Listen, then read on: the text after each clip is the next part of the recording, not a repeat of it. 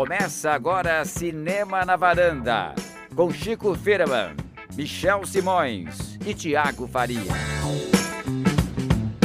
Varandeiras e varandeiros, bem-vindos a mais um Cinema na Varanda, sou Michel Simões, episódio de hoje número 276. Flor de cerejeira, Cris Lume. Não é? Que coisa bonita, né? Que coisa poética, uma coisa asiática, assim, né? Um, um, uma coisa oriental, bonita, Explica, né? Poética. Cris. Bom, a gente tem dois filmes hoje na varanda. Um, Amor à Flor da Pele, e o outro, Cherry, cereja, cerejeira, e assim vamos. Perfeito. Perfeito. perceberam Achei- que Cris arrebentou na explicação, né? E resume, resume, até porque são dois filmes extraordinários, né? No mesmo nível, no mesmo patamar. Extraordinários é um ponto, Exatamente. secção que eu nunca imaginei que ia encontrar entre esses dois filmes, mas o Thiago vai explicar por que que eles são extraordinários. Não, mas pera, eu, eu vou explicar o que o Thiago quis dizer. O Thiago quis dizer que extra está aplicado a amor à flor da pele e ordinário está aplicado a cherry. Parece consistente essa explicação, É, mas até que é a minha do título. É, eu nem preciso explicar, né? O Chico já entra na minha mente e traz o significado do que eu estava querendo dizer, que era exatamente isso. É, Em resumo, vai, um filme vai ficar na varanda, outro vai despencar, pelo visto, né? Mas vamos aguardar. Vamos manter essa audiência aí a, a mil, né? Então vamos falar hoje de Amor Foi da Pele de Cher, como a Cris explicou aí na, na- na conexão com o nosso título. Mas antes da gente trazer esses dois filmes para conversa, a gente deve ter tido alguma coisa relacionada à corrida do Oscar essa semana, né, Chico?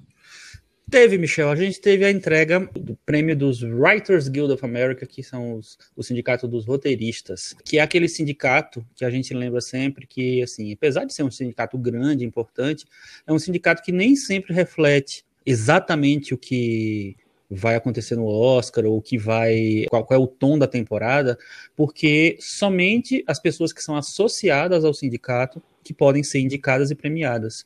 Então, por exemplo, você não tinha, é, na, na categoria de roteiro original, você não tinha o Minari, elegível, e outros, e em roteiro adaptado você não tinha o Nomadland elegível. Então, você tinha, já começa com dois filmes bem importantes, sem chances. E aí o seguinte, em roteiro original, eles foram com o Promising Young Woman, né, o Bela Vingança, da Emerald Fennell, que é o favorito para ganhar é, melhor roteiro original, porque ganhou a maior quantidade de prêmios nessa temporada, né, nessa categoria, nessa temporada.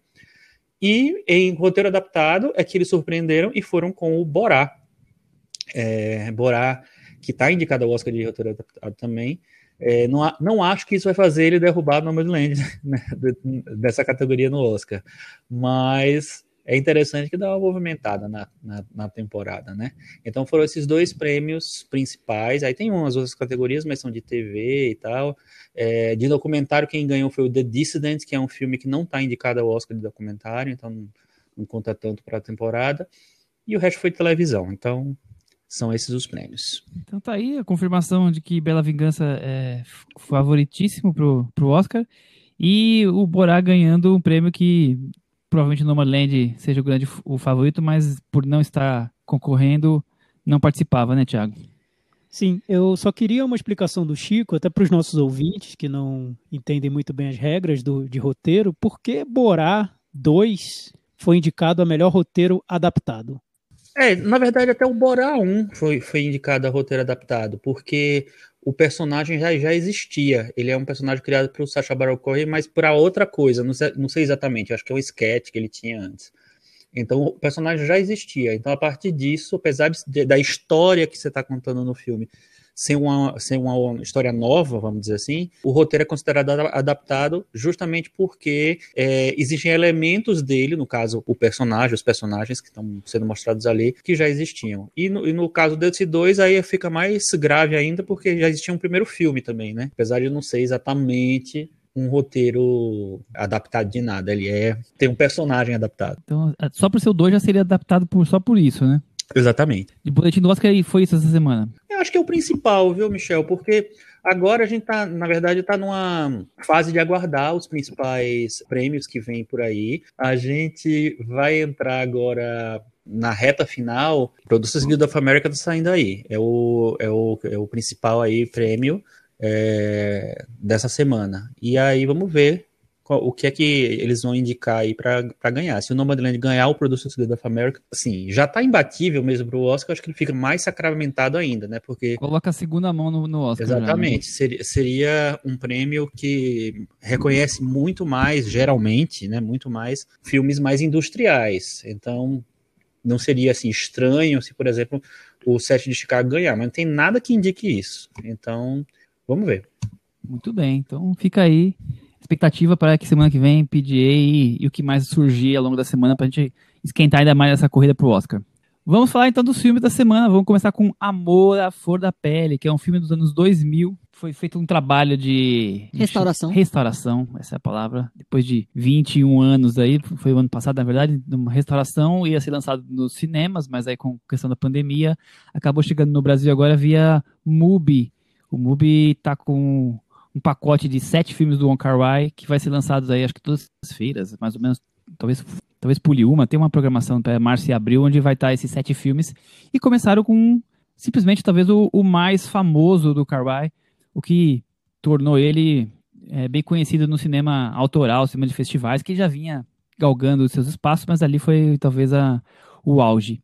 É, o, o Wong Kar Wai, a gente nunca falou dele aqui, é, porque quando ele, o último filme que ele fez foi em 2013, né, ainda não tinha cinema na varanda.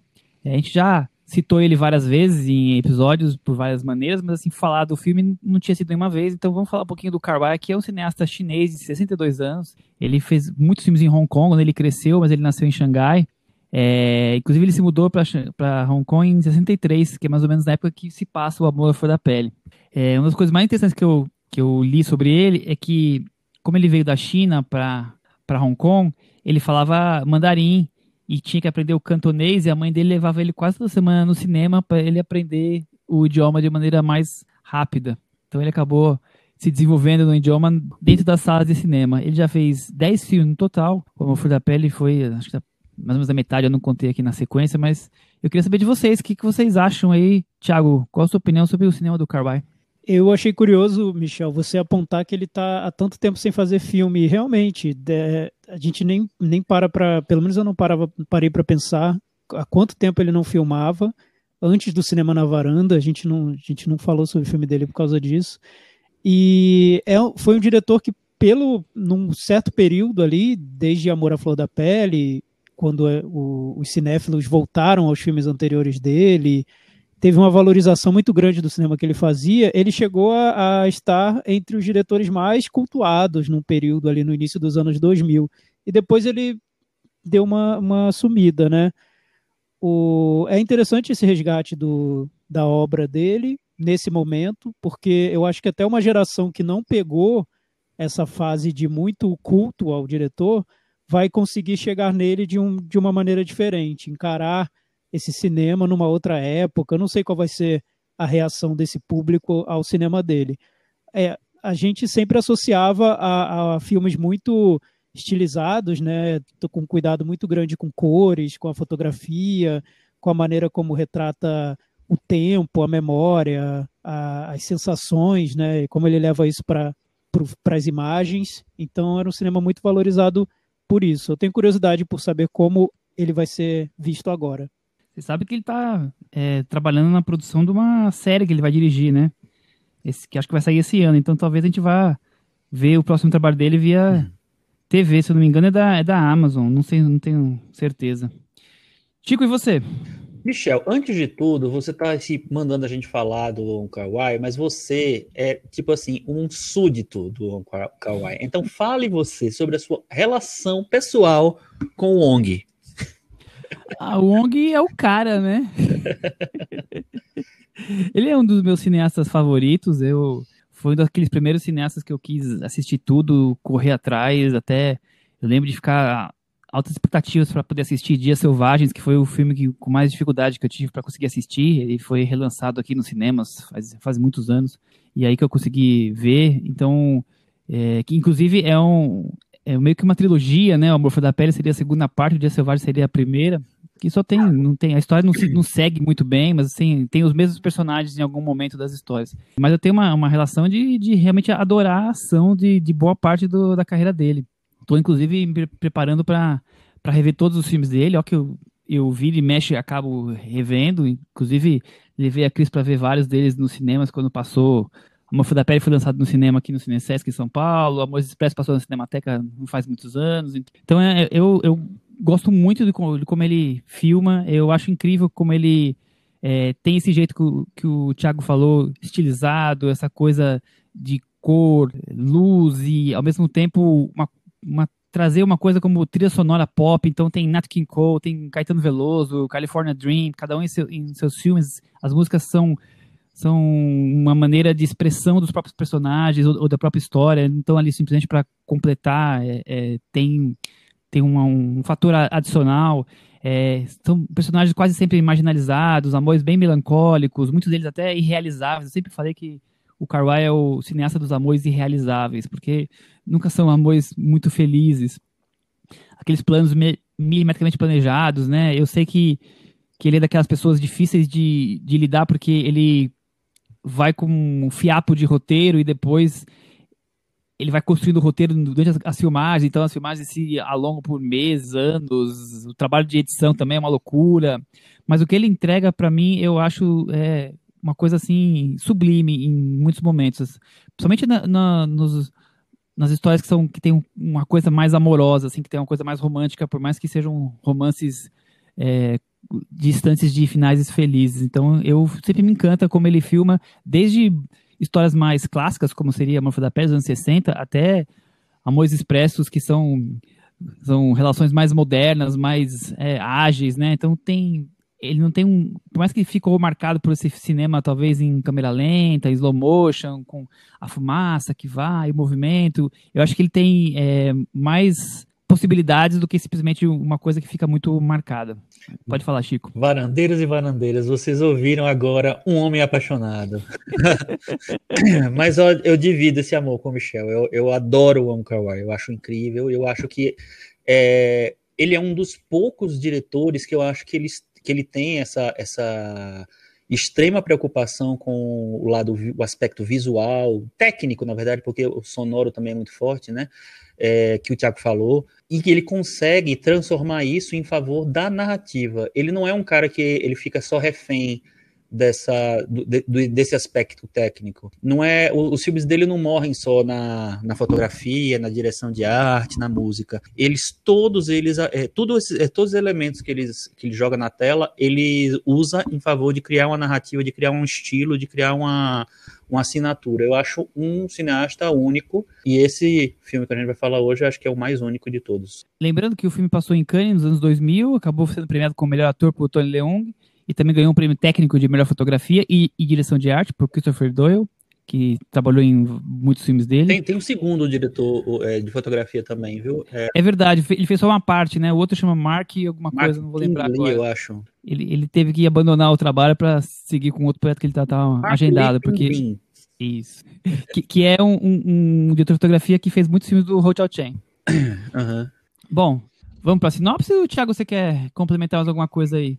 Sobre o diretor de fotografia, uma história interessante que eu li é que o, o Christopher Doyle era o diretor de fotografia do Kawai, né, que fazia filmes com ele, então já estavam super entrosados. Então, quando o Christopher Doyle saiu do filme e veio esse diretor de fotografia novo, o Kawai teve que ensinar tudo para ele sobre o cinema dele e acabou que o, o próprio Kawai tomou um pouco o controle da fotografia do filme. Então, depois ele contou que nesse filme ele, ele sentiu que teve mais controle do resultado da imagem, porque ele acabou sendo um pouco o diretor de fotografia também do filme. Esse é um detalhe interessante. E tem outro detalhe interessante da equipe do Kawai que é muito, é muito legal, porque assim, eu não lembro de outro caso que tem isso. O editor dos filmes dele, inclusive o editor de Amor Sublime Amor, é William Chang, que também é o diretor de arte e o figurinista do filme. E ele faz isso em vários filmes do Wong Kar-wai. E assim, eu realmente não lembro de um editor, porque assim, um, um, diretor de arte que cuida dos figurinos, beleza, acontece, de vez em quando você, você encontra isso. Mas um editor, um montador, que também é, é diretor de arte e figurinista, eu acho que é o único caso. Mas eu faço isso todo dia. Eu sou editor também cuido dos figurinos. tá perfeito, perfeito. Já pode trabalhar no próximo do Kawaii. Vamos candidatar a Cris já para o próximo trabalho dele. Ele já prometeu é, vários filmes nos últimos anos que não aconteceram, né? Eu lembro bastante de uma versão que ele ia fazer de Dama de Xangai com a Nicole Kidman, quer dizer... É verdade, né? Teve isso. Não saem, os filmes dele não, não saem. Bom, vamos falar então sobre Amor for da Pele, a sinopse. Chico, você tá preparado com essa Sempre. dupla de atores? Isso aí, você acha que eu vou esquecer é... o nome desses dois quando, Esse Michel? É o mais fácil de todos, né? vamos lá. Dois casais, Cris, mudam-se no mesmo dia para quartos alugados em apartamentos vizinhos. Um deles é uma dessas pessoas do casal é a senhora Chan. Maggie Chang. E o outro do outro casal é o Mr. Chong. Tony Shiu, Tony Leung Shivai. Que o, que o nosso querido IMDB fica botando em Tony Shivai Leung. Aí complica a pessoa, né? Eu sempre chamo aí Tony Leung. Tony Leung é um dos meus atores favoritos da história. E esses dois quase sempre se esbarram pela, pelas ruas, pelo, pela escada, estão sempre sozinhos. Os seus cônjuges estão sempre viajando a trabalho. Até que os dois começam a desconfiar que os dois possam estar vivendo um caso. Que coisa, hein? Que situação, hein, Thiago Faria? Pois é, Michel. Na Hong Kong dos anos 60, acho que faltou colocar aqui que é importante. Como né? você né? bem disse, e acho que você definiu muito bem, é um fiapo de roteiro, né? Que o Kawai leva para fazer o filme. E eu acho muito interessante a, a, história da criação do filme, porque ela, ela acaba contando o, no que ele se tornou, né? porque é, é, eu acho bem divertido acompanhar os bastidores nesse caso, porque foi um caos a produção do filme. Os atores reclamavam, demorou muito tempo para ser produzido, teve uma crise na Ásia, no meio da produção, ele teve que interromper a produção, o Kawai, e aí ele acabou filmando cenas do, do outro filme, o 2046, enfim, foi, foi terrível a produção. Mas quando você assiste ao filme hoje, pelo menos eu, revendo o filme agora, a impressão que eu tenho é que é um filme muito, muito sob controle do que o Kawai queria ter transmitido, até na, na própria duração dele, não é um filme muito excessivo nesse ponto, na maneira como ele repete certos elementos, a trilha, algumas cenas que vão e voltam. Então, dá a impressão para mim que está tudo muito bem construído na cabeça dele. Mas quando você vai ler sobre o filme, você percebe que foi muito caótico, foi muito descontrolado o processo. Então, eu acho que o cinema do Kawai tem muito disso. Ele chega para fazer os filmes com um fiapo de roteiro. Esse roteiro é construído durante as filmagens. Os atores, a, a atriz do filme reclamava que às vezes ela acordava e tinha um trecho de um diálogo para ela dizer numa cena que ela ia gravar logo depois. Ela não fazia a menor ideia do que ela iria dizer naquela cena. Era tudo uma surpresa para ela. O, a edição demora uma eternidade, muitas vezes não fica pronto, e quando sai, sai um filme que às vezes é um amor à flor da pele, e às vezes é um filme como o My Blueberry Night, que foi a produção dele americana, que muita gente se dividiu em relação a ele. Mas enfim, é um processo muito particular do Kawai, que é até misterioso, né? Difícil entender como o filme sai do jeito que ele sai, mas a sensação que me passa hoje, o Amor à Flor da Pele, é de um filme que estava muito pensado, estava muito já pronto. É, é, é, eu não vejo aresta no filme, para mim tá, tá tudo lá. Eu acho que é um trabalho de de construção depois das filmagens que deve ter sido, por isso que foi demorado, acho que foi 15 meses de, de pós-produção, é assim, milimétrico, né, Tiago? Mas no que você está falando aí, porque como a gente lendo sabe que não foi tão planejado antes, né, para fazer esse depois parecer tão coeso, eu acho realmente surpreendente como ele consegue finalizar o filme. E acho que essa sensação que o Thiago falou se dá muito porque é um filme que tem uma preocupação estética muito grande. Cor, com enquadramento, com velocidade das imagens. O Kawai é um cara que fez publicidade muito ao longo da carreira. Então, o filme, hoje assistindo, ele lembra esses comerciais que ele também dirigiu de Dior, de Lancôme. Tem uma estética muito apurada. Então, talvez isso também também traga essa sensação de um filme mais bem resolvido, bem acabado e menos caótico, como os bastidores revelariam. É, eu sinceramente espero que os mais jovens cinéfilos aí, varandeiros, aproveitem essa oportunidade de ver os filmes, que a cópia tá linda, hein, Chico? Lindíssima, lindíssima, impressionante. Valoriza muito a, as cores do filme, né? A fotografia, os enquadramentos, tudo. Fiquei bem, bem impressionado. Mas é interessante realmente isso tudo que vocês falaram, porque é um filme que parece exatamente o contrário, né? Não dá pistas de que isso aconteceu. É um filme que, como o Tiago falou, é, parece muito calculado. Eu acho que ele é, na verdade, muito calculado, muito planejado. Mas o que eu fico mais impressionado quando revejo esse filme, eu acho que foi a terceira ou quarta vez que eu vi, não lembro, é como tudo para mim consegue fluir muito bem, assim, sabe? Sem parecer que é penduricalho. E um filme com uma obsessão estética tão grande como esse filme e os filmes dele em si, eu acho que isso é, é difícil acontecer. Eu acho para mim um filme flui muito be é, belamente assim. Eu gosto muito de como ele conta uma história de amor onde quase não tem contato físico, né? Então, é, para mim é um filme surpreendente. Eu, eu, lembro quando eu vi a primeira vez, estava no começo da minha cinefilia, eu consegui alugar, a locadora perto da minha casa tinha esse filme, e eu lembro de assistir em casa, assim, sozinho, e acabou o filme, eu comecei a voltar para várias cenas e ficava lá vendo, voltava, vendo, voltava, eu falava, como, assim? Como ele conseguiu fazer um negócio tão, tão lindo assim? Não é possível. E eu fui correr atrás do CD do Nat King Cole cantando em espanhol, eu fiquei ouvindo meses. Eu fiquei realmente é, admirado, assim. Foi quase que um transe por um bom muito tempo. Eu devo ter visto o filme, sei lá, oito vezes, dez vezes. Eu já eu tenho DVD. Eu, vira e mexe, eu tô retornando esse filme.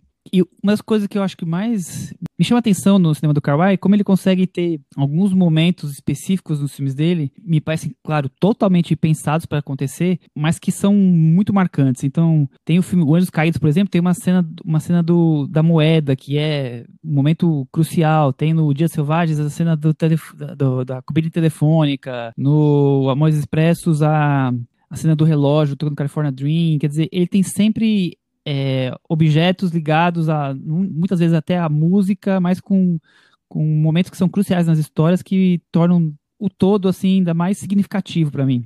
Nesse filme eu não consigo nem destacar um uma cena porque eu acho tantas tão incríveis uh, as cenas de encontro deles na, nas ruelas em Hong Kong, debaixo de chuva, é, ou mesmo a cena do, do jantar onde eles têm a primeira conversa e, e chega à conclusão ali que do que está acontecendo com os, os, cônjuges deles.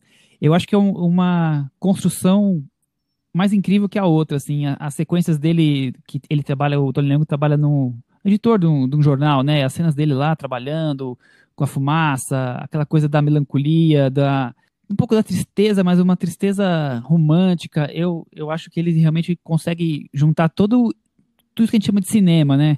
É, a as câmeras, o posicionamento de câmera, os travelings, o ritmo, o balé dos corpos, a trilha sonora, as sombras, os olhares, eu acho que está tudo ali muito bem planejado para que a coisa funcione do jeito que, que tem essa entrega.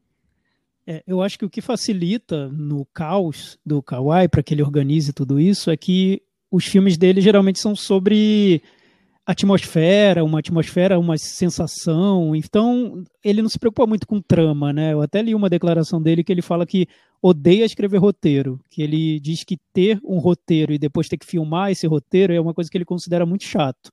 Ele não gosta, ele prefere ir descobrindo o filme enquanto ele está fazendo. Então daí você já nota que é um cinema que está preocupado com outra coisa. A história que ele quer contar, nesse caso especificamente, então, é muito simples. É uma história que você resume em, uma linha, né? Vizinhos que descobrem que estão sendo traídos, traídos, e entram numa relação que não, não vai não pode ser resolvida porque há certas questões, enfim, é isso, acabou. Mas o filme quer lidar com grandes temas, né? A memória, a, a saudade de, de, um, de uma sensação, de um período que você não conseguiu concretizar, a impossibilidade de amar, enfim, são, são grandes temas que ele tenta concretizar num filme o roteiro, a trama, pouco importa. O que importa é como ele vai organizar essas cenas, essas, essas sensações, para que no final, com trilha sonora, com fotografia, com, com a câmera lenta dele, com a fumaça, com tudo mais, o espectador sinta o que os personagens estão sentindo também. Nesse caso, acho que beneficia muito o, o, cinema dele, o Kawai, o fato de ser uma trama muito simples, porque em filmes anteriores, eu, alguns dos filmes anteriores, eu acho que ele acaba se perdendo nas tramas muito rocambolescas. E, e até alguns atores reclamavam disso, que eles saíam da filmagem sem saber sobre o que o filme era. E acho que depois assistindo também não descobriam, enfim, que era um pouco complicado. Mas nesse caso. Cinza do passado é o então, melhor nesse, exemplo. Nesse, né? É, exato. Nesse caso, e eu acho que o que foi o motivo que trouxe a fama do filme, que virou um sucesso enorme entre os cinéfilos, é que tá tudo muito claro no filme, né? O que ele quer passar, o que é a trama, qual o que os, os personagens estão sentindo, e isso dá uma liberdade grande para ele exercitar toda essa criação de atmosfera, todo esse cinema de sensações, esse cinema mais livre para transmitir o, o que os personagens estão pensando e sentindo, e funciona, né? Foi, é, é o que eu acho que responde pelo, pelo sucesso do filme, e talvez ele não tenha conseguido nos outros filmes dele, talvez ele nem tenha tentado, porque eu sinto que os outros filmes tentam ser mais complexos, à, à exceção de, de um ou outro, mas que nesse ele chegou nesse ponto que, que, que acho que deu um resultado mais, mais coeso, mais, mais redondo. Cris, e a dupla de atores? Estão maravilhosos. É assim, é isso. É um filme que se beneficia muito de, de, de, olhar, de silêncio, de posicionamento dos atores em relação à câmera, posicionamento da câmera, fotografia. Então, você tem que trabalhar com essa falta de comunicação entre eles, né? Na verdade, com o que não é dito. Então, eu acho que o desafio dos atores era esse e eu acho que é muito bem sucedido. E, Michel, você contou sobre a primeira vez que você viu o filme, como foi e que você acabou se apegando muito a ele, revendo várias vezes. O Chico não contou. Como foi, Chico, sua primeira vez? A primeira vez que eu vi foi no cinema, em 2001, quando ele estreou. Fiquei muito impressionado com o filme, né, com a, com a fotografia, assim. Eu nem sei se foi tão fácil assim para mim, viu, entender tudo, viu, Thiago? acho que eu não estava acostumado com, com o cinema do, do Kawai e o, e o cinema oriental, de, de uma maneira geral, acho, não sei. Foi um filme que me estimulou muito, e assim, a cada vez que saía um filme dele, e como o Michel falou, alguns, alguns filmes dele, por causa desse sucesso do Amor Flor da Pele e do depois de 2046, foram relançados, né? É, por exemplo, Dias Selvagens eu assisti no cinema, num lançamento de cinema, só que, sei lá, me, final dos anos 2000, meados dos anos 2000, não lembro. Eu vou pegar mais ou menos quando foi, porque foi quando eu é, vi também. Pois é. Um cinema que me impressiona muito.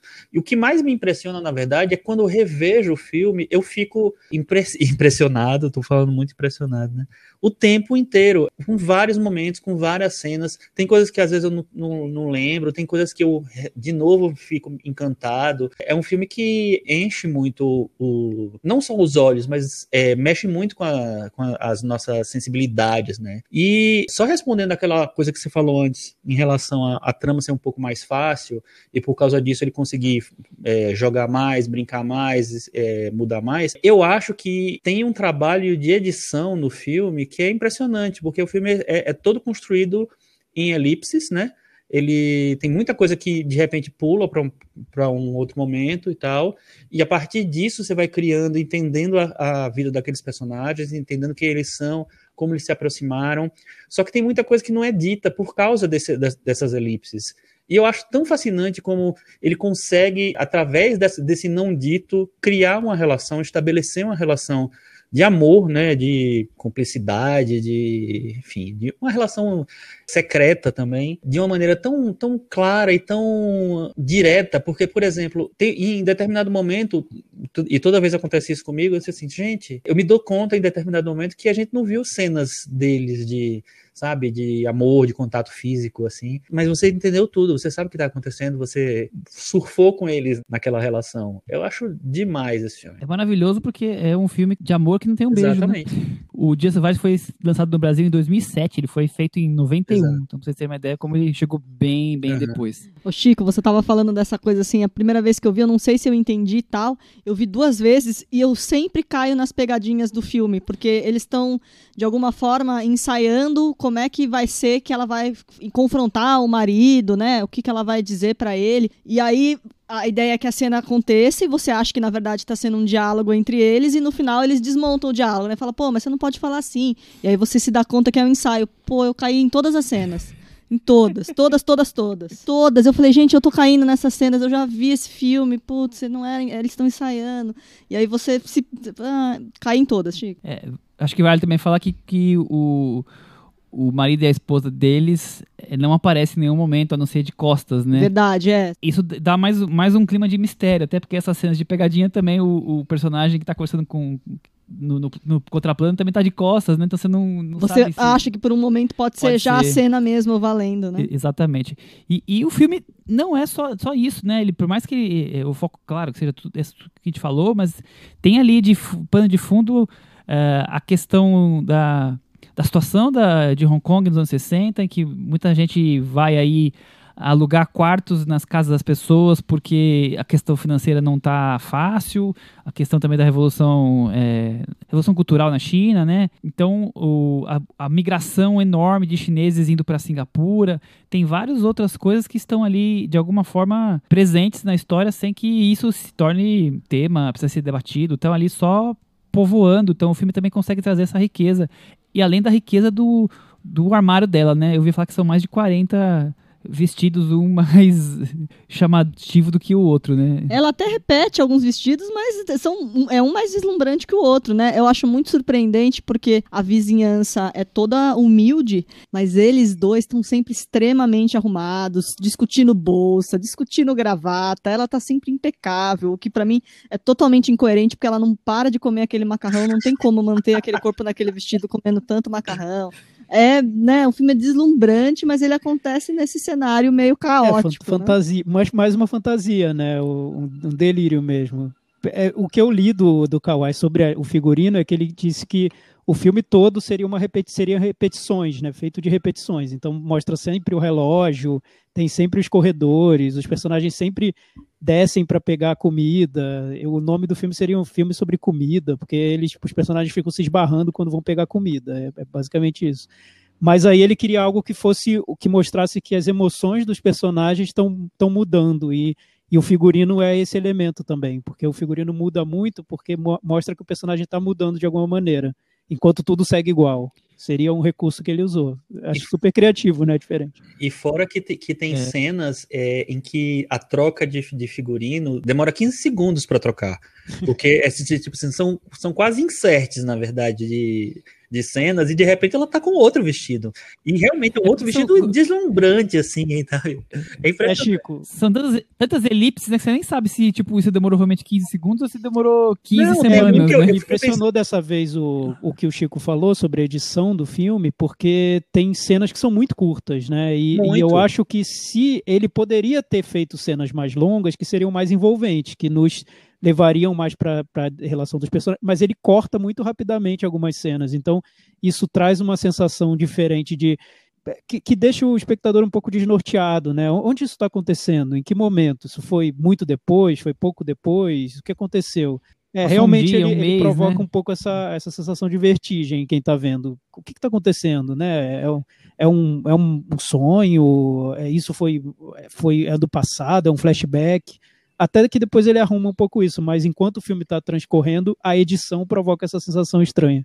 e no acho. final ele vai para um corte muito mais rápido de, de, cenário, de anos, ele vai, vai, vai, vai, vai. Aí ele conta o período, né? Ele muda completamente nisso, né? Mas ele quer chegar, na verdade, na cena final, que eu não vou falar o que, que é, mas assim, que, que ele já tinha em algum momento contado sobre um dito popular, uma coisa assim, né? E aí ele vai finalizar daquela forma para e ele quer que os anos transcorram, né? Interessante, Michel, que eu li sobre o filme, que ele disse que originalmente a trama terminaria em 1972, mas ele foi montando o filme, montando o filme e decidiu parar o filme em 66. Então tinha toda uma toda uma trama que ocorreria depois que não ocorreu, porque ele decidiu parar a montagem, parar de um filme em 66. Então, para ver como o processo é, é bem particular. E, e, parte dessas cenas estão no Exato. 2046, né? Que que vem a, a, seguir na carreira, na carreira dele. Chico, o, acho que vale falar que o título original em mandarim, que é, em tradução seria Anos como Flores, e é baseado numa canção do Zhou Xuan, cantor chinês. Michel, eu acho que a gente adoraria ouvir você falar o, o título do filme em chinês. Fa Yong Ningwa. Fa Yong Ningwa. Sensacional. E só, e só contextualizando que o, o, Michel falou sobre o Festival de Cannes, que ele foi exibido, o Tony Leung ganhou o prêmio de melhor ator, né? Como o Michel falou, você falou, né, Michel? E quem ganhou o prêmio de melhor atriz foi a Bjork, por Dançando no Escuro, do Lars von Trier, que ganhou o melhor filme. O melhor filme foi Dançando no Escuro. O melhor diretor foi o Edward Young, por As Coisas Simples da Vida, que é um filme que eu acho uma obra-prima, é um dos meus filmes favoritos desse período. Que ano, hein? Então, que, que, que, que ano, ano, né? Difícil para quem estava lá no ano. júri de Cannes. É, eram três palmas, é. né? Os três poderiam ter ganhado a palma.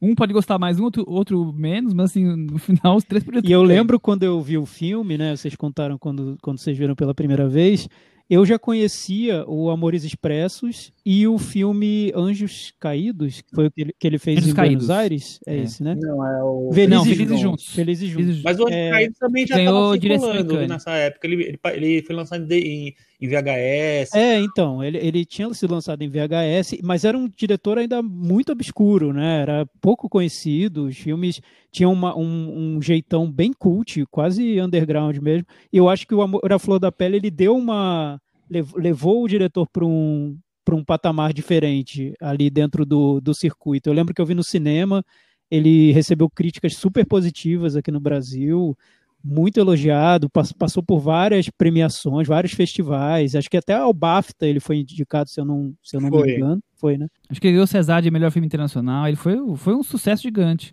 E eu lembro muito da sensação que eu tive de ver o filme e perceber que o Kawai tinha ido para um outro lugar, um- que tinha virado um diretor hum, muito mais acessível do que ele era, porque os filmes anteriores me davam a impressão de algo mais borrado, algo mais difícil mesmo, de algumas vezes impenetrável para um público mais amplo. E esse filme me pareceu algo muito diferente, muito muito mais amplo, muito mais acessível. Eu lembro que eu gostei muito quando eu vi pela primeira vez, também foi um dos meus filmes favoritos daquela época. E eu acho que quando você é mais jovem, imagina, eu vi 20 anos atrás, nossa, me senti velho, né? 20 anos atrás o filme foi lançado, eu vi no cinema. Mas eu lembro que na época eu era, enfim, um, um- muito mais inocente, muito mais ingênuo. E quando você vai ver esse filme com essa sensação de estou pronto para me apaixonar na vida, o filme bate na sua cara, né? É um contato muito direto, porque ele está pronto ali para te abraçar e, e fazer com que você mergulhe nele e, vá junto, né? Hoje eu já vi um pouco mais de, com um certo distanciamento, mas na época foi, foi, foi muito forte para mim. Você tá dizendo que você não gostou dessa revisão. Não, eu gostei, eu gostei. Eu pude apreciar mais outros aspectos do filme. Eu vi com mais distanciamento, sem dúvida. Na época foi um choque quando eu vi. Mas é outra, outra época da vida, né? Eu acho que hoje, por isso que eu queria saber de cinéfilos mais jovens que viram o filme hoje pela primeira vez, vocês podiam comentar lá no nosso blog cinemanavaranda.com.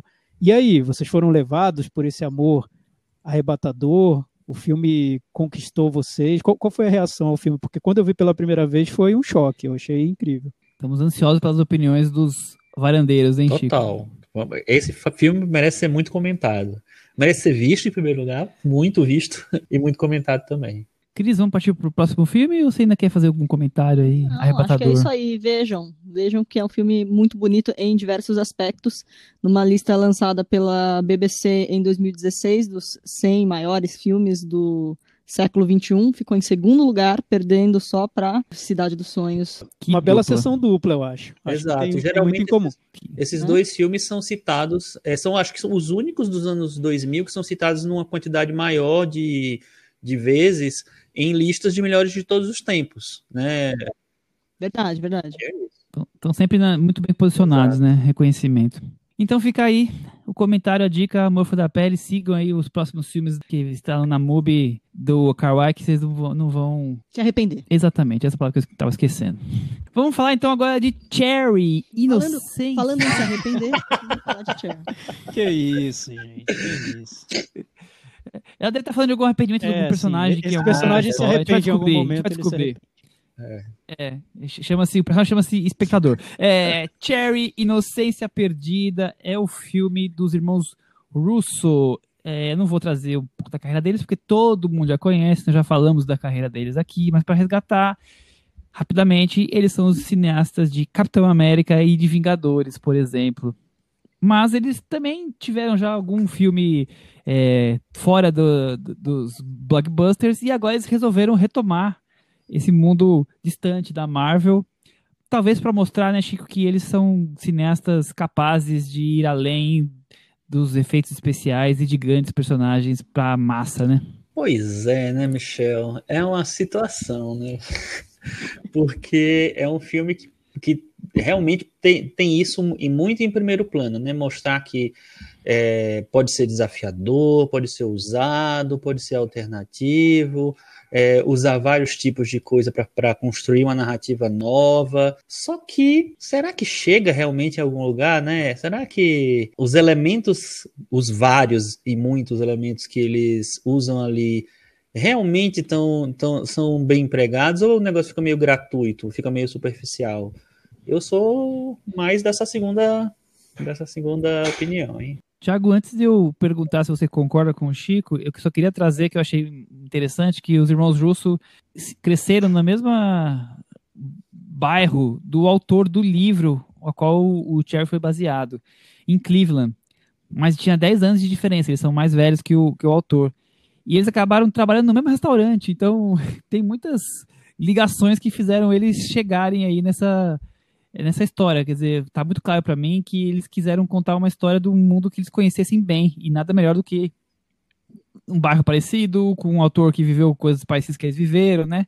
E aí apresentaram esse filme que o Chico já deu a dica de que não, não foi muito bem aceito por ele. Não, pois é, eu até eu li sobre isso e eu fiquei impressionado, porque parece ser um filme mais pessoal para eles, né? sobre o lugar onde eles viveram, a região, e eu não sei se eles conseguiram transmitir isso no filme. É, eu até fiquei surpreso quando eu descobri que era sobre a vida deles também, de alguma maneira. Bem, é, como você disse, Michel, é inspirado num livro semi-autobiográfico, não é totalmente autobiográfico, sobre um garoto de Cleveland e a vida dele, principalmente depois que ele vai para a guerra, sofre estresse pós-traumático, começa a se viciar em drogas e depois acaba se tornando um ladrão de bancos. Resumindo, a vida dele é, tem esses pontos principais. Então é, é uma história de vida que, ao mesmo tempo em que, que poderia render um filme com muitas situações, muita, muitas tramas, porque tem a guerra, tem os assaltos, tem o vício em drogas, enfim, daria para fazer quatro filmes a partir dessa história. Não chega a ser nada muito absolutamente, absurdamente original, né? A história de, um, de uma pessoa que vai para a guerra e sofre as consequências psicológicas dessa experiência. Então, é, o que eu vejo no filme, primeiro, é o que o Chico apontou. É um filme muito ambicioso. Ele tem uma ambição quase épica, que talvez seja até desproporcional em relação à trama em si, ao, ao material que eles tomaram como ponto de partida. Porque seria uma trama muito é, particular sobre um personagem, uma história de vida, e eles querem transformar num épico sobre a América, enfim. Os próprios diretores falam que eles são muito ambiciosos, que eles gostam de trabalhar com diferentes tons de filme dentro de uma mesma trama, que ele queria, eles queriam filmar uma história real e transformar num filme envolvente, divertido, é, ousado. Dá para ver que eles quiseram fazer quase um clube da luta ali no filme, no tanto de informação visual que eles carregam e a tentativa de, de provocar choque, de mexer com o espectador, de ousar de uma maneira cinematográfica ele tem tanta ousadia. Eu lembro que uma vez eu, eu falei, acho que eu falei aqui no podcast, que eu prefiro ver filmes muito ambiciosos, mas que fracassam, a ver filmes que não tentam nada e que fazem ali o feijão com arroz sem tentar nada diferente. Eu não sei, vendo esse filme eu, eu quase questiono. Vai pensar, porque às vezes é tão fora do, do que seria o propósito do filme que fica parecendo para mim só exibicionismo dos diretores, porque tá tão descolado do que é a trama, do que é o personagem, que parece que os diretores estão num canto da sala fazendo a exibição deles e o personagem está no outro canto da sala totalmente ignorado pelos diretores. É, o que importa mais para eles é o filme e o que eles querem mostrar com o filme do que o personagem. Eu sinto que é um personagem muito mal desenvolvido, com pouca profundidade psicológica. Talvez o ator ajude nessa dificuldade, não sei mas me parece um filme mais sobre os diretores que sobre os personagens. Eu também concordo em gênero com o que vocês dois falaram. Me parece aquela coisa do, como eu já brinquei no começo, né, diretores que já fizeram filmes uma das maiores BTIs da história de cinema, né, super grandiosos com com um elenco estelar, né, tudo caríssimo.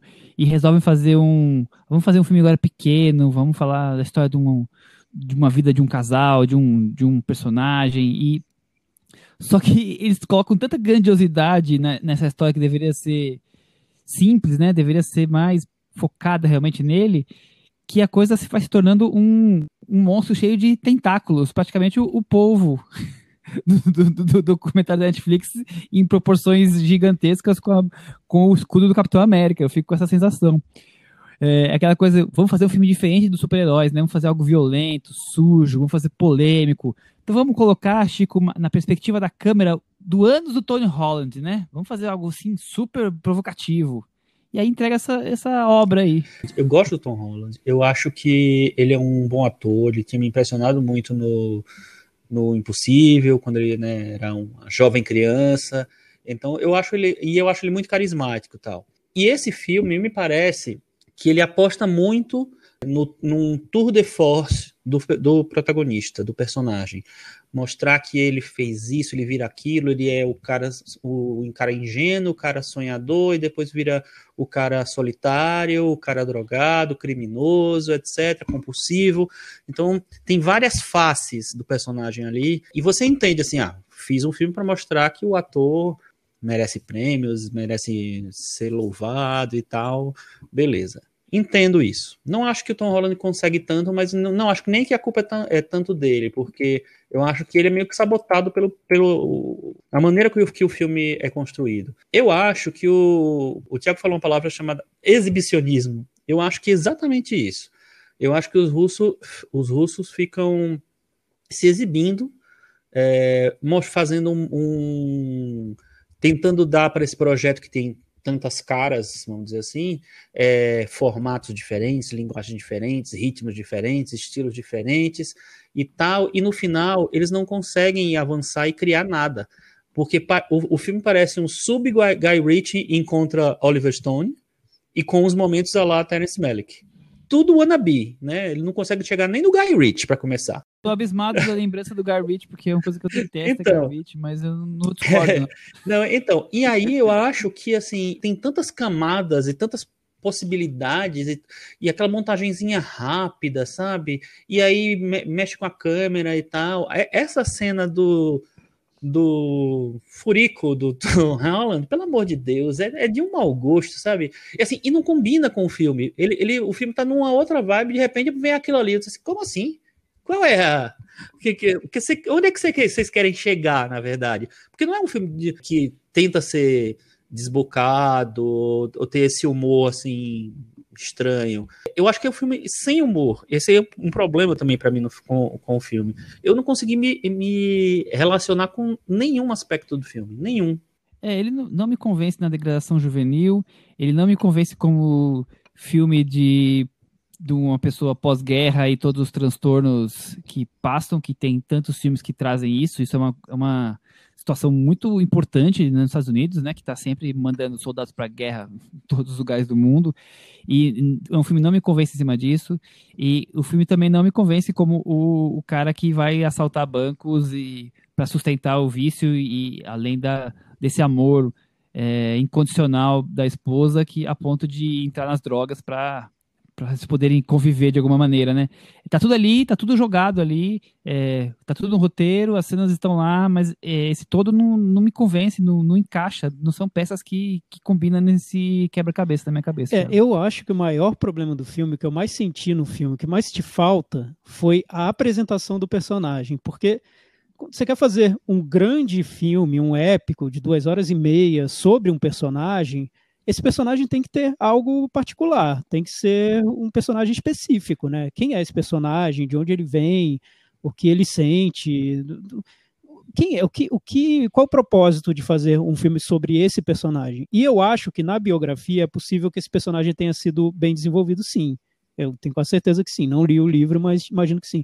No filme, eu acho que ele os, os, diretores meio que esquecem essa parte. Você, eles, acho que eles confiam tanto na presença do Tom Holland que o personagem não é apresentado. Eu não sei quem ele é. Então, fi no filme inteiro eu fiquei vendo o, o, Tom Holland e não um personagem, mas o ator fazendo várias interpretações ali, várias interpretações em vários tons diferentes, diferentes, em vários gêneros diferentes. E o mesmo eu digo para a personagem da namorada dele, que para mim é uma menina X, assim, qual, qualquer.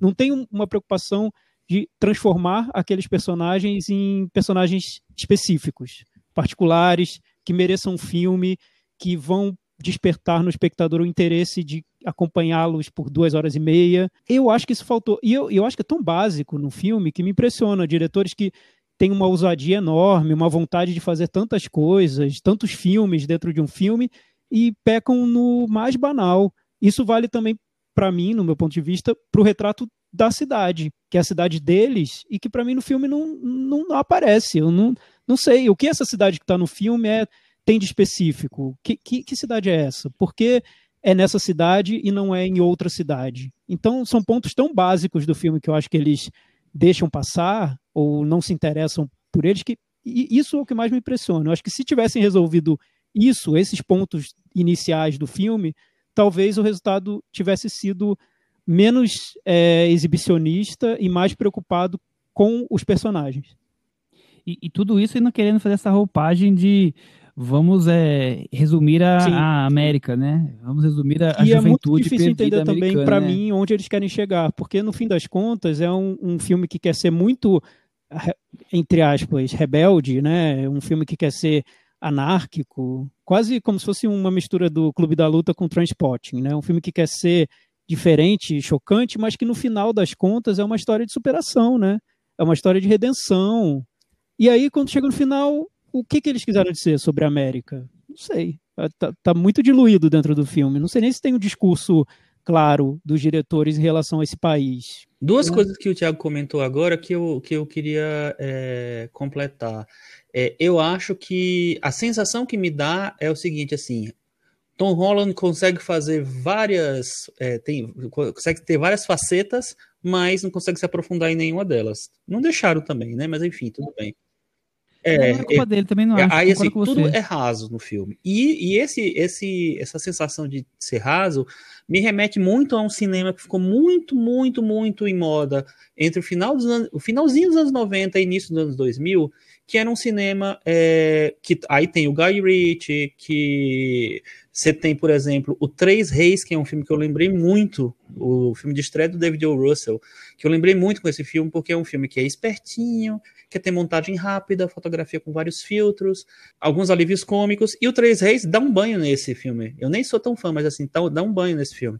E o, o Tiago comparou com o Clube da Luta, que era um filme que eu, eu tinha muito receio de rever, Review. É, eu revi esses dias, dias né? e, e, meio que fiz as pazes com ele, porque na, na, primeira tentativa de revisão, tudo que eu tinha gostado me incomodou no filme.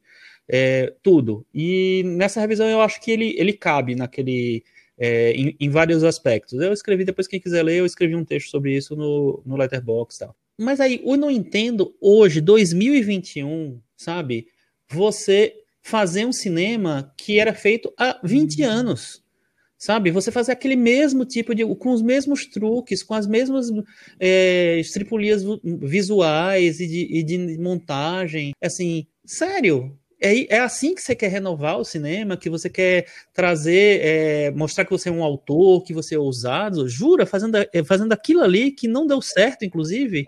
Aquela época Transporte, Amnésia, né? O, o Clube da Luta. Não, mas Transporte e Amnésia ali... são filmes que, que eu acho que, que, que são bons exemplos, são sabe? Bons, eles, bons, é. conseguiram é. se resolver. Eu, para mim, parece muito mais aquele. Mas, mas, todos esses têm mais de 20 sim, anos, né? Sim, é você tá falando, quer dizer, é um, um, cinema, um cinema que foi Exato, moderno já. já para mim, é, é o é tipo moderno, de filme que né? o Oliver Stone fazia no final dos anos 90, 90 e início dos 2000, com aquele é, Um Dia Qualquer, sabe? Sim, sim. E, e eles não conseguiram modernizar. Não que poderia ser muito bem modernizado, né? Legal, é você pegar alguma coisa e você trazer para uma nova perspectiva, né? Criar algo novo. Pelo é, contrário, E eu fico triste porque, assim, eu, eu acho que eles fizeram um filme muito bom no Capitão América Soldado Invernal, é, porque eles pegam o, um filme de super-herói e transformam num thriller de espionagem dos anos 70, eles conseguem é, criar uma linguagem, e eu acho que os dois Vingadores, os dois últimos Vingadores, que são deles, é, são filmes que têm um aspecto épico muito grande e tal, mas que eles conseguem administrar. O primeiro eu gosto bastante, o segundo eu gosto um pouco menos, mas gosto. Em relação a vários outros filmes de herói, eu acho que são bons exemplos. Nesse filme, eu não sei se é aquela coisa, ah, vou tirar Marvel, vou mostrar que eu não sou só Marvel, que eu sou outra coisa, que eu sei fazer outra coisa, mas aí você vai fazer isso. Vamos pro Metavaranda, Thiago? Eu vou dar nota 4. Nota 4. Eu vou dar nota 3, Chico. Também 3. Cris, com essas notas, nosso querido Cherry, não sei se é perdida, ficou com 35 do Metavaranda. E a inocência se perdeu. Foi-se embora. Foi-se embora. se esborrachou. Vamos agora falar do momento Belas Artes à la carte. O serviço streaming parceiro do Cinema na Varanda, focado em cinema alternativo. Toda semana estamos aqui destacando um grande filme do cardápio deles, de filmes clássicos, cults também, alguns lançamentos recentes.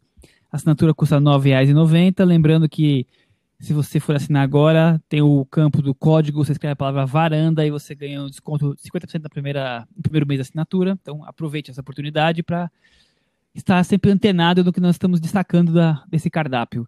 Já falamos de Furiô, Nome da Honra, Escafandra Borboleta, já falamos do Gabinete do Dr. Caligari. E eu queria saber agora, do Chico, qual o filme da semana recomendado e por que assisti-lo? O filme da semana é A Caixa de Pandora, do G.W. Pabst, ou George William Pabst. Pabst. E é, é, um dos maiores clássicos do, da reta final do cinema mudo. É um filme de 1929, estrelado pela Louise Brooks, que por causa desse filme virou uma estrela e virou um. Mais que uma estrela, virou um ícone mesmo, de, de moda, de tudo. É um filme sobre uma, uma jovem, é, digamos, ousada para os padrões da época e que a partir desse, sei lá, dessa ousadia dela se discute várias questões sociais da época, moças que viviam meio que apadrinhadas. Foi um grande sucesso, um grande sucesso. É um filme alemão. E é isso, acho que é um, é um dos mar, maiores marcos do cinema mudo. Ele está dentro de uma amostra de cinema de especialismo alemão, né, que, que eles lançaram essa semana. Tem vários clássicos de especialismo alemão. E também é, eu, eu, li alguns, alguns comentários que teria um dos primeiros filmes que tem uma personagem lésbica, né? Ou pelo menos com, com alguma inclinação a, a, a indicar Sim. isso. Sim, parece que até as atrizes, a, a, atriz que faz a outra personagem, que é a, a Condessa, a Condessa. Ela tá, ficou cheia de dedos, não queria interpretar porque achava que as pessoas iam confundir ela e a Louise Brooks com mulheres lésbicas, é, mas aí terminou sendo convencida de, de que isso não ia acontecer e tal. Então tem essa essa condessa, essa personagem que fica meio que namorando, namorando não, fica paquerando, se insinuando e, e com ciúme da personagem principal.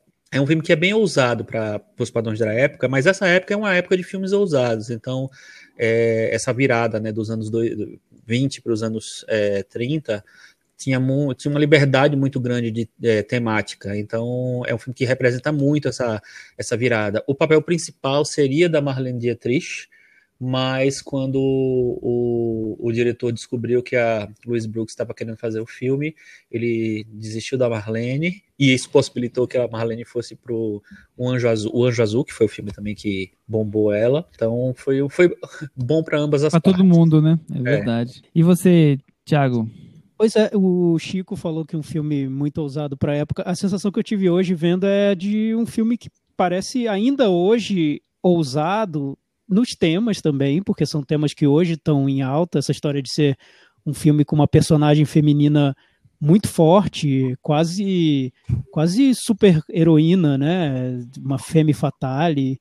É maior que o filme a personagem é, o, a própria estrutura do filme parece que está sempre nos surpreendendo. Ele é, ele é separado, ele é dividido em vários capítulos, né?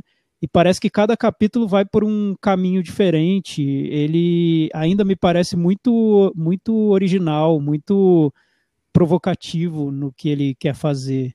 Então eu tinha até essa questão para o Chico, mas como ele já trouxe, não sei se ele vai ter mais o que acrescentar, que seria para a época em que o filme foi feito, ele era muito fora do, do que, dos padrões ou os padrões estavam todos fora, do, fora da regra? É isso que eu falei. Essa, essa época existia uma liberdade muito grande de temas, tanto em Hollywood quanto, quanto fora.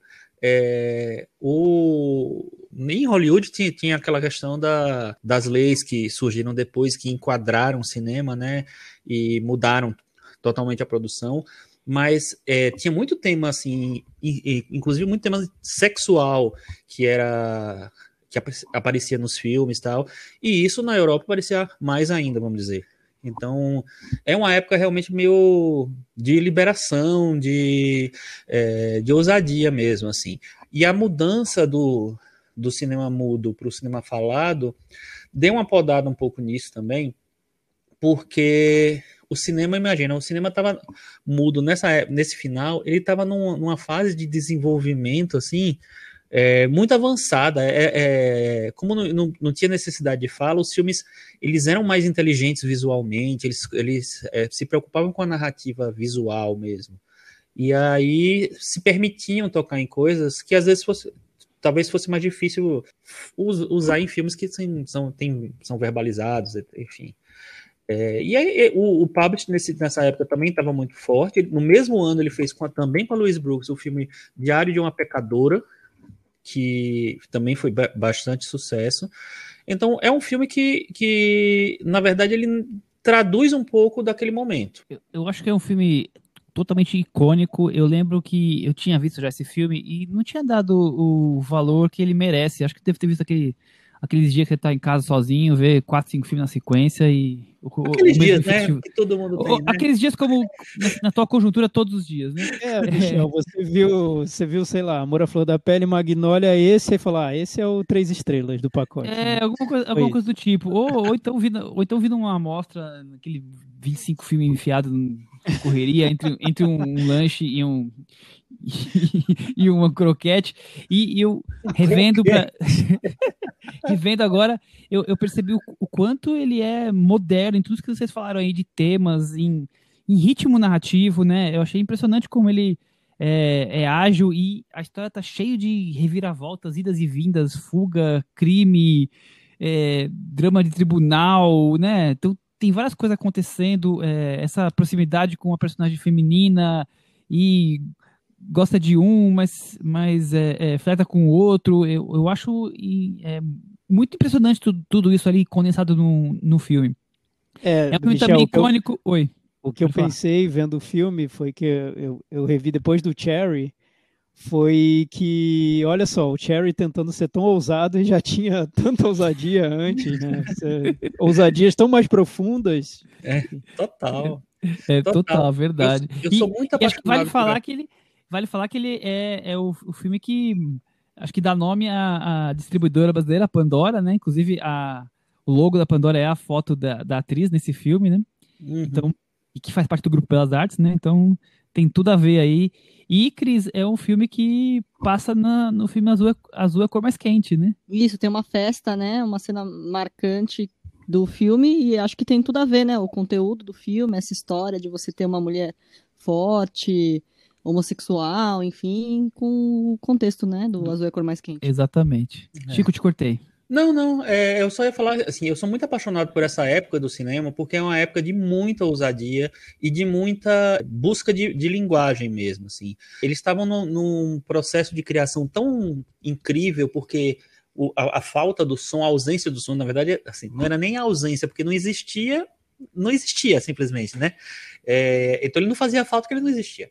E aí eles conseguiram chegar num, num, nível de domínio de linguagem impressionante, né? Aí você coloca Metrópolis, você coloca Aurora, é, em todo lugar do mundo está tá fazendo um cinema muito ousado nessa, no final dos anos 20. E com a chegada do sonho, a necessidade de fazer um cinema em que tinha, você tinha que é, traduzir em palavras as coisas, o roteiro era roteiro mesmo, é, deu uma segurada muito nessa ousadia. Fora isso, teve uma coisa meio repressiva, né? Principalmente nos Estados Unidos, em relação a, a, a puritanismo mesmo, que deu uma brochada nisso. Mas, assim, é uma época muito rica do cinema. Até os meados dos anos 30, você tem grandes filmes muito ousados. Então tá aí super recomendado nossa dica, a Caixa de Pandora lá no Belas Artes à la carte. Vamos partir para aquele momento, Cris, que não teve na semana passada, porque o episódio acabou ficando longo e a gente teve que pular, né? Que é o momento puxadinho da varanda. E eu ouvi falar que você tem uma série aí para trazer, algo mais ainda além dela. O que você tem para contar pra gente? Meu Deus, meu Deus, meu Deus. Acabou WandaVision e agora a Marvel colocou mais uma série no Disney Plus, que dessa vez é Falcão e o Soldado Invernal. São os personagens do Capitão América que ganharam uma série. Eu achei meio triste, porque eu gosto muito dos filmes do Capitão América na, aí no universo Marvel. E a série não trouxe muita novidade para mim, pelo menos. Como o WandaVision tenta, né, ensaia alguma coisa diferente, pelo menos nos primeiros episódios, tem todo um esforço de tentar ser um pouco diferente do que o esperado da Marvel.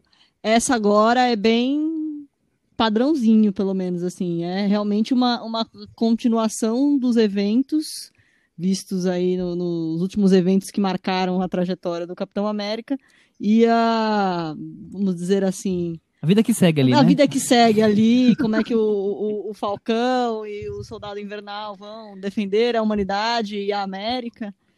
Então, pelo menos esse primeiro episódio é um...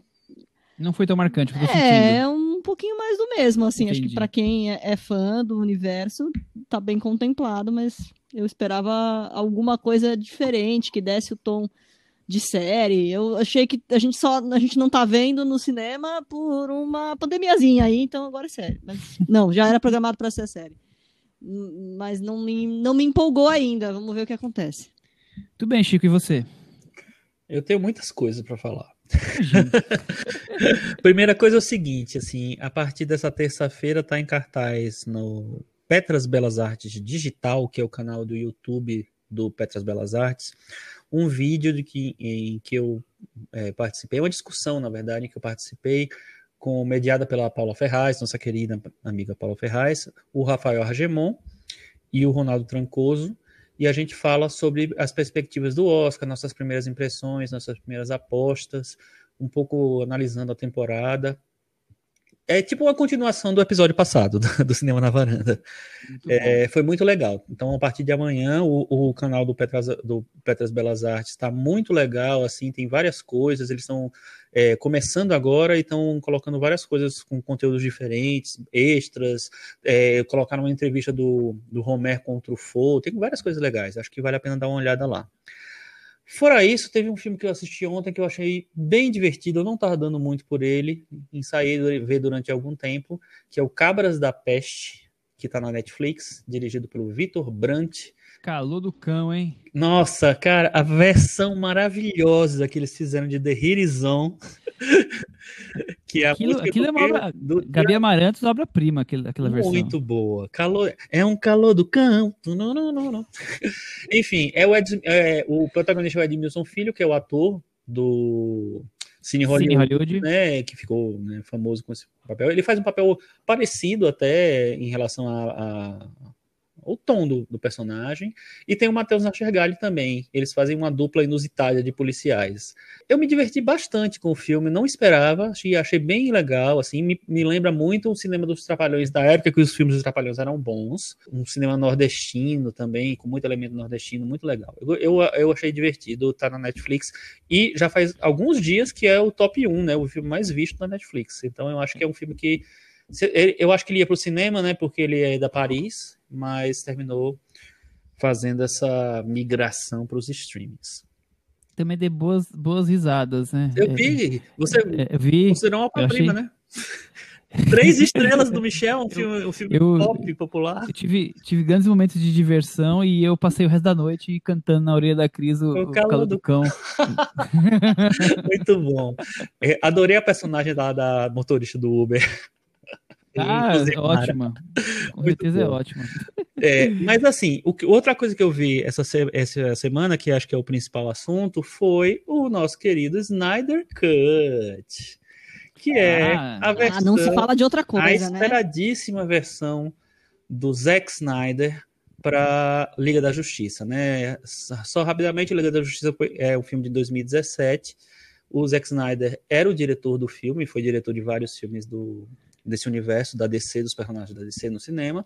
E aí terminou que ele se afastou porque a filha, a filha dele cometeu suicídio e ele teve que se afastar, não tinha condição nenhuma de continuar e tal. Quem assumiu foi o Joss Whedon, e o Joss Whedon, a, a pedido da Warner, né, o estúdio do filme, mudou tudo no filme. Ele criou, dirigiu várias coisas, ele mudou o, o, a cor, do, as cores do filme, ele mudou o visual dos personagens, o visual do filme como um todo, inseriu mais cenas de humor, enfim, apostou num filme mais leve, que era o que a, a, a Warner estava pensando para se aproximar um pouco mais dos filmes da Marvel e se afastar daquele universo que o, o Zack Snyder estava consolidando e que tinha vindo do Batman vs Superman, que foi um filme que dividiu muito, teve muita crítica e tal, é, muito apocalíptico e tal. E aí o que acontece? Esse filme que foi todo remendado foi um, teve um, foi um problema, né? Ninguém gostou do Liga da Justiça, Justamente porque ele não tinha um tom, ele era um caos, um. sei lá, uma coisa meio. Puxado. É, puxado. difícil, difícil. Aí começou uma campanha para que o Zack Snyder, diretor original, fizesse, conseguisse fazer o corte dele original para o filme. O Snyder Cut, né? O Snyder Cut. Depois de um tempo, o, o próprio Zack Snyder assim, abraçou a campanha e resolveu ficar tentando e convencer a Warner. E aí, no final das contas, ele convenceu. Foi um lançamento direto para o streaming, é, o HBO Max, e o, o Zack Snyder resolveu usar tudo que ele tinha feito para o filme, gravado para o filme. Então, é um filme de que tem 4 horas e 2 minutos. Se bem que ele tem 9 minutos de crédito, mas enfim. Ah, aliviou bastante. E aí é interessante, exatamente. E aí é interessante porque assim, eu tava assistindo ao filme, eu sou, como todos, todo mundo que ouve o cinema da Varanda sabe, eu sou um grande fã da DC, do, de, de quadrinhos e tal. Não tinha gostado nada do Liga da Justiça. E, mas acho que o, apesar desse filme ser um pouco mais coerente, porque ele, enfim, afinal de contas, ele é, continua aquele universo proposto, ele tem mais um, um, tem uma lógica interna do filme que funciona melhor, tal. Eu acho que ele é um filme desnecessário, porque ele termina sendo um, um filme que eu acho que o Zack Snyder precisava fazer, pra, até para expurgar todos os as coisas tristes que ele viveu, para se reafirmar como diretor.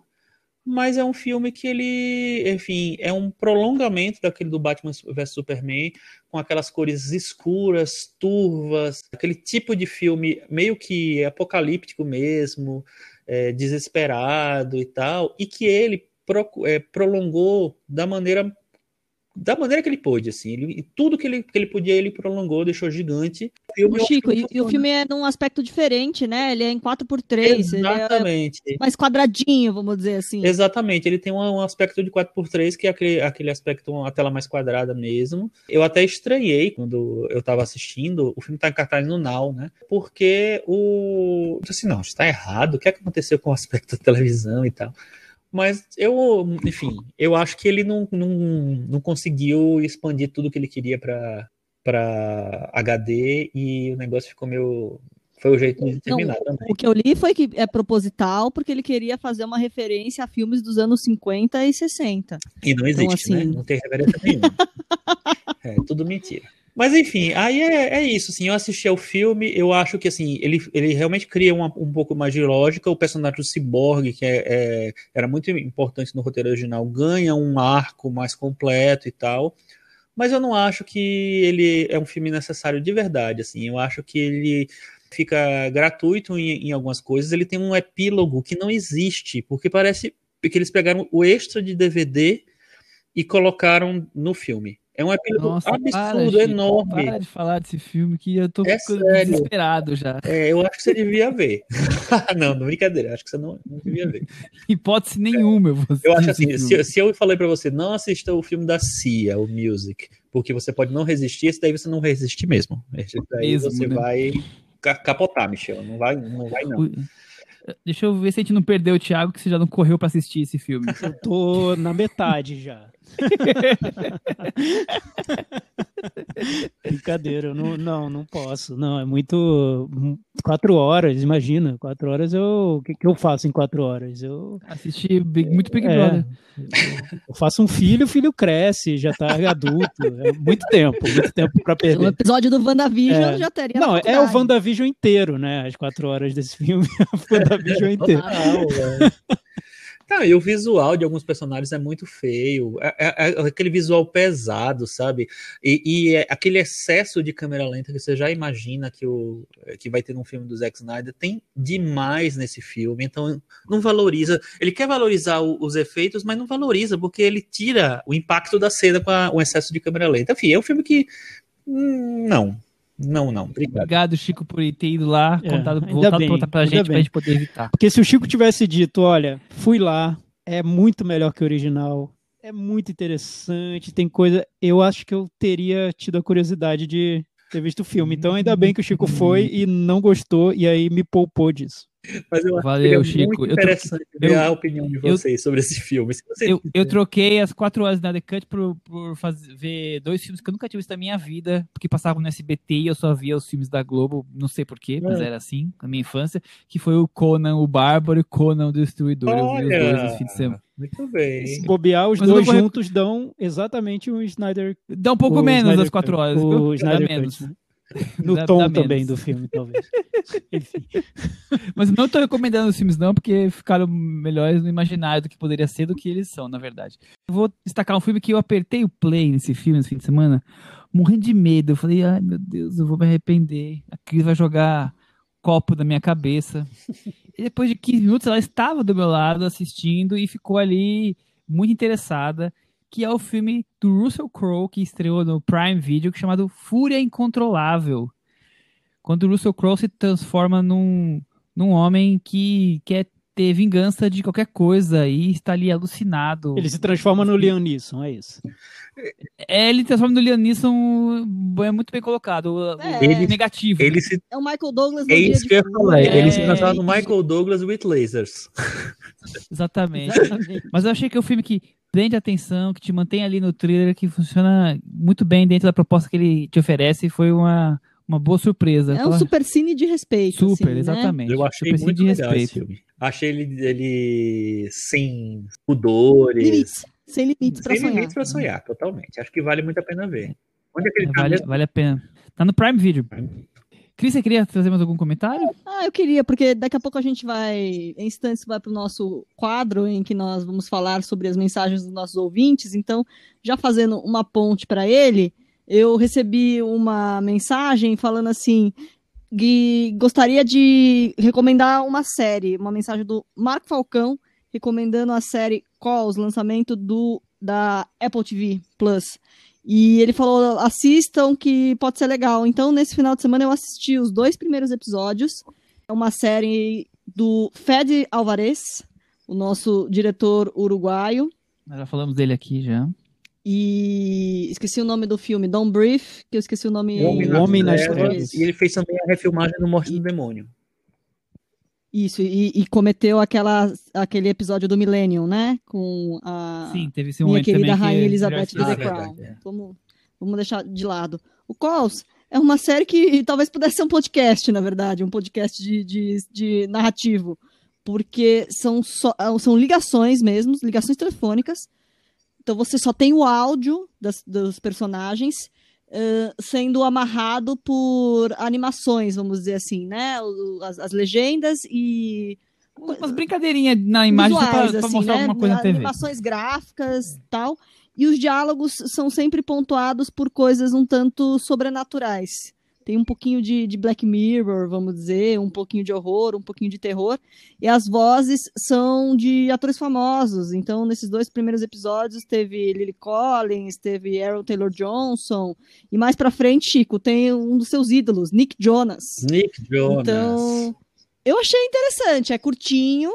É... Para quem gosta dessa coisa do, do Black Mirror, assim, por exemplo, eu acho que é um, um prato cheio. E eu achei que é, é- é criativo, assim. Se você pensar num, num- num momento, num audiovisual em tempo de pandemia, é super factível, porque feito remo dá para fazer remotamente, com, com computação gráfica, uma ideia interessante aí.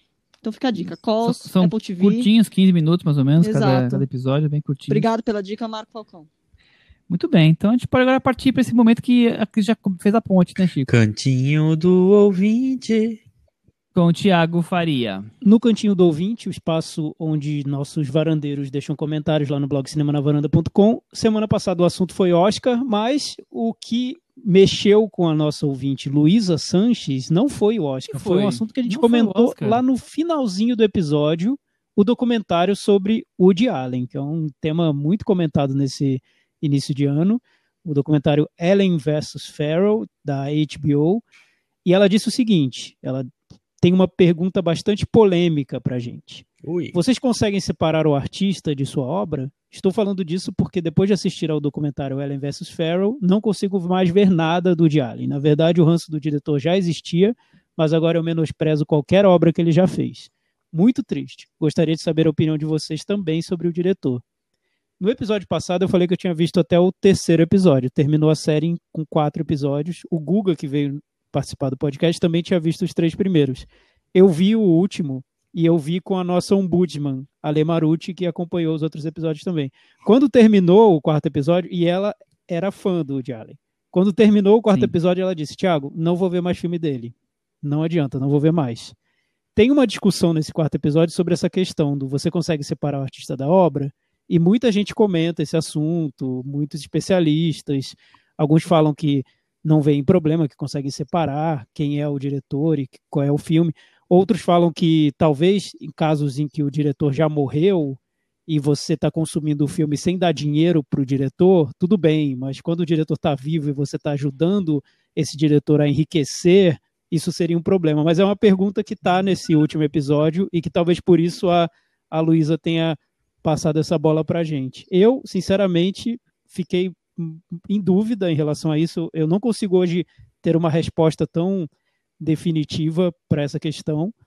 O que me impressionou muito nesse último episódio que me fez desconstruir muita coisa sobre o Woody Allen é que ele criou para mim uma imagem na carreira de um diretor velhinho, bem inofensivo, que faz filmes pequenos, baratinhos ali no lado dele, cuidando da obra dele, escrevendo no apartamento, lançando nos festivais, ganhando um pouquinho de dinheiro de um fã-clube bem pequeno. E essa, esse episódio mostra o quão poderoso o Woody Allen é como ele contratou a relações públicas mais poderosa de Hollywood para cuidar do caso dele. Então, é um episódio que acaba desconstruindo essa imagem que eu criei, e acho que muitos cinéfilos também criaram, do Woody Allen como um velhinho é, íntegro e que faz filmes pequenininhos e que ganha um dinheirinho. Não, na verdade ele é muito poderoso e ele usou muito desse poder para contar o lado dele dessa história que, assistindo ao documentário, você vai perceber que é uma história terrível. Enfim, Deixa difícil responder uma... essa pergunta, viu? Deixa eu fazer uma pergunta para você, Thiago, antes de comentar, até porque eu não vi, então não posso falar nada sobre o documentário. Eu estava ouvindo um podcast de Portugal sobre política portuguesa, eu, eu, acompanho um pouco, e no final tem, sempre tem alguma coisa desses que nem a gente aqui, faz algum, algum comentário adicional, e um dos debatedores lá falou do, do documentário, e lá também tem um, uns debatedores, é uma mulher, e os dois ficaram conversando, e eles estavam criticando o documentário porque eles acharam que era muito a visão de um lado só. Não, mas é, é mas foi muito Mia Farrow e deve ser exatamente o que eu, o que eu coisa... disse no episódio passado. Os dois primeiros Sim. episódios dão a impressão de que é muito o lado dela, porque o Woody Allen não quis se manifestar. Ele, os, os episódios terminam com esse aviso de que ele não quis falar sobre o assunto. Então fica realmente essa impressão de que é o ponto de vista dela e é isso que você tem. E, e claro, a gente com Google à disposição, a gente vai ver, ler a versão do Woody Allen. Foi a primeira coisa que eu fiz, pesquisar a versão do Woody Allen. O Guga, que veio no episódio passado, ele leu a biografia do Woody Allen, que o Woody Allen bate nessa tecla o tempo todo. O documentário traz alguns trechos da biografia dele, até na versão áudio, então você tem a voz do Woody Allen contando sobre certos pontos da trama. É claro que com a participação dele teria sido muito mais completa a história. O que é perturbador no, no documentário, principalmente nos últimos episódios, é que você passa a entender que a versão mais fraca da história, mais frágil, mais cheia de furos, mais problemática é a versão do Woody Allen, é não a é a dele. versão dela.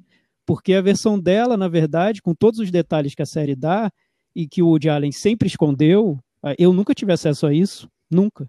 Porque, aliás, a série mostra que ele se cercou de relações públicas de pessoas muito poderosas que passaram essa versão anos e anos e anos para a imprensa. Então, a gente nunca soube o que aconteceu nos julgamentos, nos processos, nos arquivos que estão registrados e tudo mais.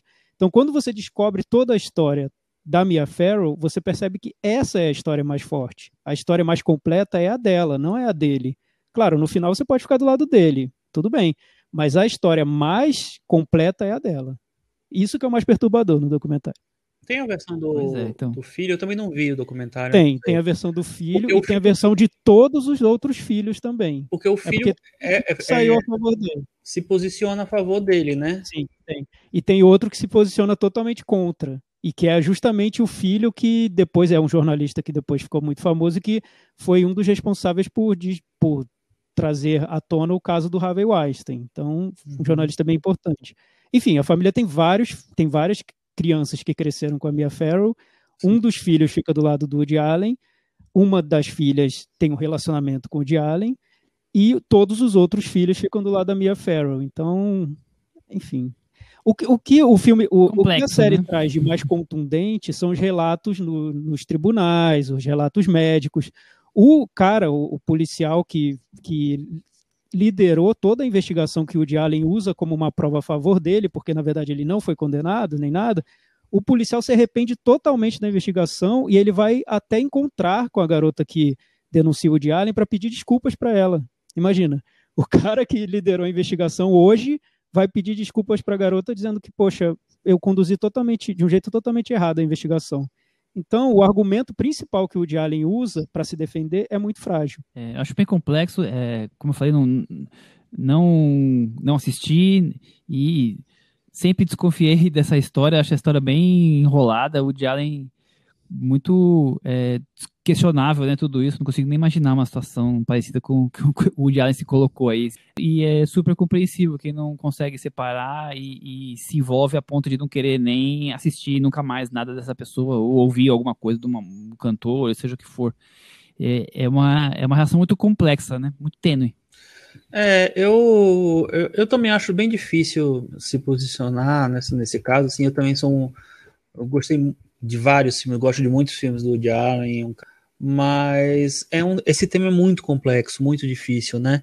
Eu lembro muito quando, nesse caso do Woody Allen, é, é uma outra situação, mas tem a ver com o caso do Elia Kazan. O Elia Kazan era um dos grandes diretores de Hollywood nos anos 40, 50 e 60. E só que ele foi um dos principais denunciadores de possíveis comunistas, vamos dizer assim. Dizem que ele foi denunciador, né? exatamente. Isso nem se provou, né? Exatamente, é, pois é, é verdade. Eu Ainda, ainda afirmei, né? E aí, assim, ele, a- as coisas que ele, que ele teria feito, será que é, inviabilizam a obra- dele? São maiores do que a obra dele? É muito difícil dizer, né? É muito difícil dizer, ainda mais a gente é, vivendo numa relação tão, tão longe. Eu sei que, por exemplo, é, muitos artistas é, bolsonaristas que se revelaram nos últimos anos, eu não ouço mais. É, porque é uma coisa que me afetou muito, muito pessoalmente. Então é difícil você, eu, eu me- não me posicionar por coisas mais sérias, como essas acusações em relação ao de Allen, é, dizendo que eu, que eu faço isso com gente que fez coisa teoricamente me- menos grave. Então é difícil. Eu vou assistir a série e eu vou dar um, um, um parecer, mas eu, eu acho que cada um recebe de uma maneira, né? E consegue resolver de uma maneira pessoal essa relação com, com seu ídolo e com as coisas que ele faz.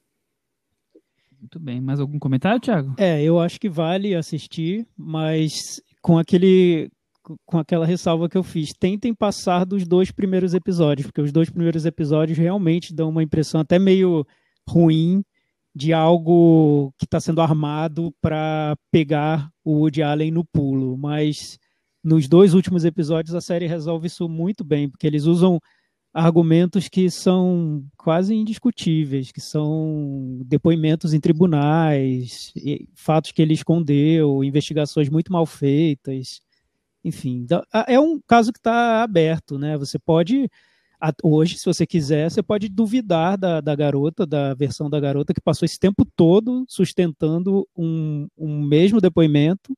Hoje ela até é mãe já, casada e voltou para contar essa história e você vai ver no- vocês vão ver no, no documentário que ela é bem lúcida, né? Ela tem a vida dela, então não, teria muito motivo para ela guardar isso por tanto tempo, uma mesma história e reforçar pontos que ela repetiu tantas vezes em tantos depoimentos. Enfim, é difícil.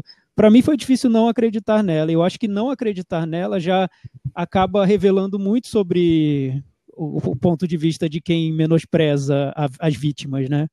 Enfim, não sei. É um, é um filme que eu acho que merece ser visto para tentar real- realmente desconstruindo, desconstruir o Woody Allen, porque isso que me deixou mais perturbado. Construindo Harry. É, porque eu, eu, eu me senti meio trouxa no final do filme, porque nunca na minha vida eu vi o Woody Allen como um cara poderoso mesmo, um cara muito rico, que tinha uma equipe muito poderosa, um cara que manipulava as pessoas com dinheiro. Eu nunca vi essa, essa imagem associada ao Woody Allen. E estava lá na cara, né? Isso, isso é fato, isso, é, isso não tem como discutir. E o documentário revela muito disso. Muito bem. Mais algum comentário de, ouvi de, de ouvinte? Não, é só isso. Temos mais, Michel, em outras redes? Eu, te, eu vou trazer dois rapidinhos, só pra gente não, não, não trazer a questão do Oscar primeiro. A Flávia Said disse que eh, gostou que, que nós lembramos do Homem Invisível, foi completamente esnobado pelo Oscar, que ela tem um carinho pelo filme e pela atuação maravilhosa da Elizabeth Moss. Tem algumas outras, mas eu queria só encerrar com uma pergunta que eu acho que eu posso responder por nós todos, não tenho a menor dúvida. Mas quem quiser complementar, fica à vontade, claro. No Instagram, o Cine, Cinema da Arte nos mandou o seguinte: alguém já tentou menosprezar os gostos de vocês por não compartilharem do mesmo? Alguém próximo da família, é, amigos, dizendo que algum filme é bom ou ruim, ao contrário do que você tem a opinião, porque a sua opinião é muito, sei lá. É, ele é aquela pessoa que gosta daqueles filmes estranhos, difíceis, então acaba menosprezando? Sim, com certeza, todos nós passamos por isso todos os dias das nossas vidas. Não, não preciso nem perguntar para o Thiago, para o Chico, para Cris. Eu sempre, eu sempre fui muito. muito... Eu, eu, não me importo, mas sim, as pessoas menosprezam a nossa opinião porque eles, como se nós fôssemos de Marte, assim, tivéssemos víssimos filmes é, de, de ponta cabeça, sabe? Essas não, coisas. comigo, sabe o que, é que me incomoda mais nesse aspecto? Não é nem isso, porque eu acho que é, depois de tanto tempo, as pessoas já se acostumaram que eu gosto de, gosto de filmes diferentes, enfim e tal. Mas o que eu, às vezes acontece é o seguinte, de alguém chegar para mim e falar assim, Chico, eu vi o filme tal, nossa, que filme incrível, o que, é que você achou? Aí eu disse, ah, eu não gostei tanto. Aí a pessoa fica assim, ah, não entendo nada de cinema mesmo. Puta, não é isso, né? Você tem opinião diferentes, referência diferente, não é, não é, não tem ninguém que sabe mais. Não, isso, é, isso é tranquilo. O pior é quando as pessoas comentam e falam assim, ah, não vou nem perguntar pro Michel, porque o Michel não vale, a opinião dele nem vale, porque ele gosta de outras coisas, sabe? Ou então, para qualquer um de nós, certeza que passamos por essas situações de menosprezo. Mas tudo bem. Vamos encerrar por Vamos. hoje? Vamos. É isso aí, até semana que vem. Tchau. Tchau.